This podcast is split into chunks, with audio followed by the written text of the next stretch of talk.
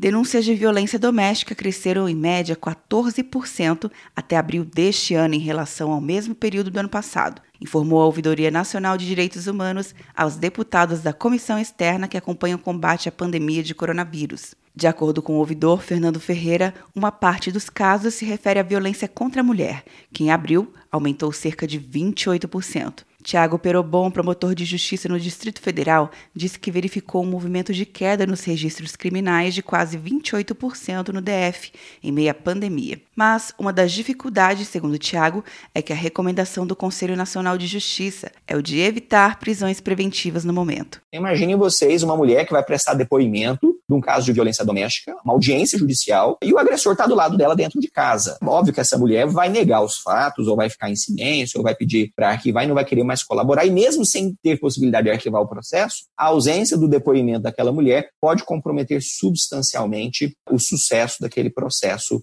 Cristiane Brito, secretária nacional de Políticas para as Mulheres, disse que começaram a aparecer conflitos por causa do pagamento do auxílio emergencial de 600 reais, como exemplificou a Major Denise Santiago, ex-comandante da Ronda Maria da Penha, na Bahia. Não era raro nós vermos nas filas, à porta da Caixa Econômica Federal, nos programas televisivos, uma mulher sendo acompanhada por um homem, que podia ser seu companheiro, mas podia ser seu irmão, seu pai, enfim, seja lá qual for a categoria do agressor, e aquela pessoa com certeza estaria ali, possibilitando uma violência patrimonial àquela mulher quando ela tivesse com os valores na mão. Para melhorar o acesso das pessoas aos serviços da ouvidoria, foi lançado um aplicativo para denúncias no celular chamado de Direitos Humanos Brasil.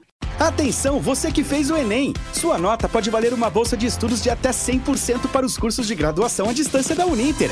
Isso mesmo! Até 100% de desconto em mais de 90 cursos. Transforme seu futuro. Acesse o site e inscreva-se agora. Uninter, a melhor educação à distância do Brasil. Uninter.com De Brasília, Luciana Castro.